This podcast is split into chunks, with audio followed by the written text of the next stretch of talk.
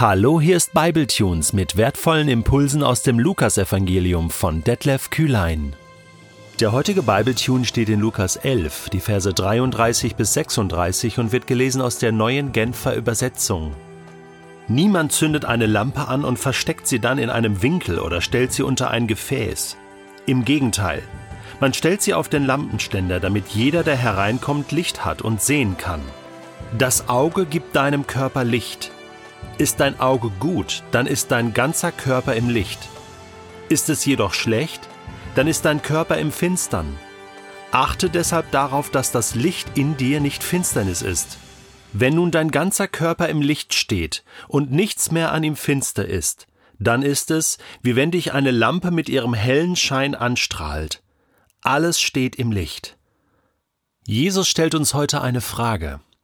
Lebst du im Licht oder lebst du in der Finsternis? Es geht nur eins von beiden. Entweder ist da Licht in deinem Leben oder es ist dunkel. Und das Gleichnis ist so einfach. Jesus hat es anscheinend öfter erzählt. Wir lesen es schon in der Bergpredigt, dass wir Licht sind, dass wir Salz sind.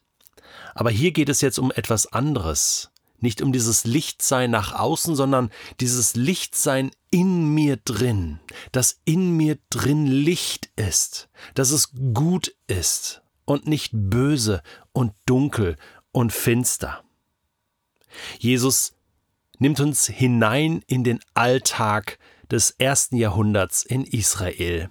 Die sogenannten Vier-Raum-Häuser oder Häuschen aus Stein gebaut, oft fensterlos, ziemlich dunkel darin, wenn man sich darin aufgehalten hat, und so musste man immer eine Öllampe anzünden, um Licht zu haben. Und diese Öllampe, die hat man nicht unter einen Scheffel gestellt oder in eine Ecke, wo es nicht leuchtet, dann bringt es ja nichts, dann bleibt es ja dunkel.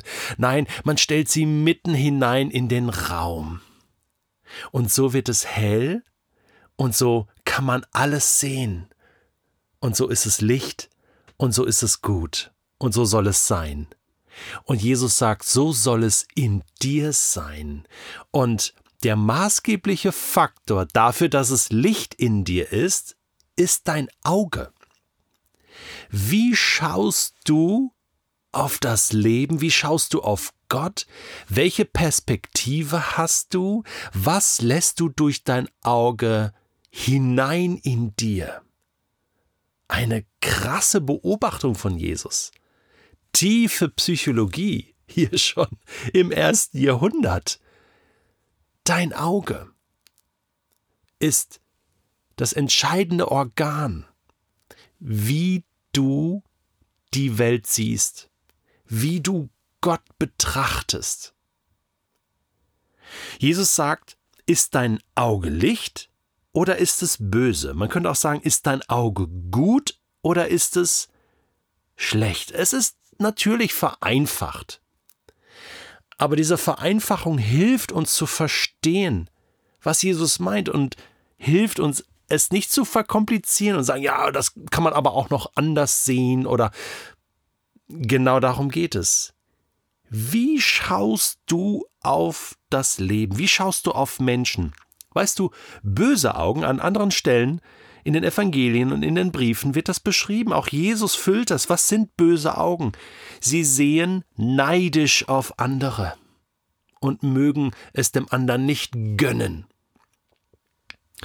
Böse Augen blicken begehrlich auf das, was nicht mir gehört, mir nicht gehören soll, mir nicht gehören darf. Böse Augen schauen lieblos auf Menschen, die mir nicht passen oder das, was sie tun. Böse Augen.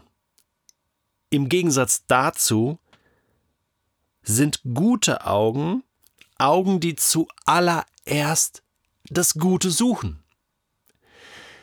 Nicht gleich das Schlechte sehen, sondern das Gute. Und wenn es noch so wenig ist die oft im Bösen, im Schlechten noch das Gute sehen, weil es Augen sind, die auf Gott schauen. Hebräer 12, Vers 2 heißt es, und lasst uns unseren Blick auf Jesus richten, der uns als Wegbereiter vorangegangen ist.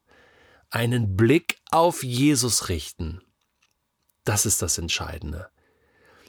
Ein Blick auf den Guten richten, auf den, der das Licht ist, und dann wird es hell in meinen Augen. Und jetzt geht es Jesus darum, ein gutes Schattenmanagement zu führen. Achte darauf, dass das Licht in dir nicht finster ist. Wenn dein ganzer Körper im Licht steht, nichts mehr an dem Finster ist, dann ist es, wie wenn dich eine Lampe mit ihrem hellen Schein anstrahlt. Alles steht im Licht. Also er ruft uns auf, im Licht zu sein. Und das, der erste Schritt ist erstmal der zu sagen, oh, es ist nicht alles Licht in mir. Da gibt es vieles, was dunkel ist, viele dunkle Flecken, vieles, was nicht gut ist. Das heißt, dass ich, dass ich zunächst mal bejahe, dass es in mir Schattenseiten gibt. Ja, schaue ich denn begehrlich auf andere oder auf anderes? Ja. Das tue ich. Schaue ich neidisch?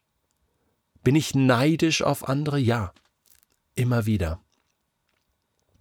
Und schaue ich tatsächlich lieblos auf meine Mitmenschen, auf das, was sie tun? Ja. Und sage, ah, verurteilend. Das, was der tut, oh Mann, wie kann der nur? Aber ich würde das nie tun. Und dann habe ich Stolz in meinen Augen. Das ist so. Und Jesus sagt, nimm das wahr und verwandel es in Licht. Zünde eine Lampe an, richte deinen Blick auf Jesus Richte deinen Blick auf Gott und sag, Herr, schenk du mir dein Licht. Herr, statt dass ich jetzt neidisch auf den anderen schaue, möchte ich ihm das gönnen. Danke dir dafür, dass du diesen Menschen so beschenkt hast. Herr, und gleichzeitig bin ich zufrieden mit dem, was du mir gibst. Ich danke dir für das, was du mir schenkst. Und ich danke dir auch für das, was du mir nicht schenkst, weil ich weiß, es ist gut so. Und ich darf noch warten vielleicht. Oder du schenkst mir etwas anderes. Herr, ich möchte auf dich schauen und eine neue Perspektive für mein Leben bekommen. Und ich bete um mehr Liebe. Ach Herr, ich bin so lieblos. Ich habe oft so einen lieblosen Blick. Ich kann mich erinnern, dass mein, mein Sohn mir mal als er noch ein kleiner Junge war, gesagt hat, Papa, was guckst du so böse? Und da wurde mir bewusst, dass mein Sohn mich anhand meines Augenblicks bewertet und versteht und seine Beziehung zu mir über meinen Blick definiert. Irgendetwas hat er wahrgenommen, etwas Liebloses oder Zorniges in meinen Augen. Und das hat ihm Angst gemacht. Papa, du guckst immer so böse. Und dann habe ich angefangen zu beten und gesagt, Jesus, ich will doch meine Kinder nicht böse anschauen, nicht zornig anschauen. Bitte veränder du das in mir. Schenk du mir Augen voller Liebe. Schenk du mir Augen, die die Liebe ausstrahlen und deswegen braucht es diese Augenblicke mit Gott, damit meine Augen voll Liebe werden. Das wünsche ich dir von Herzen.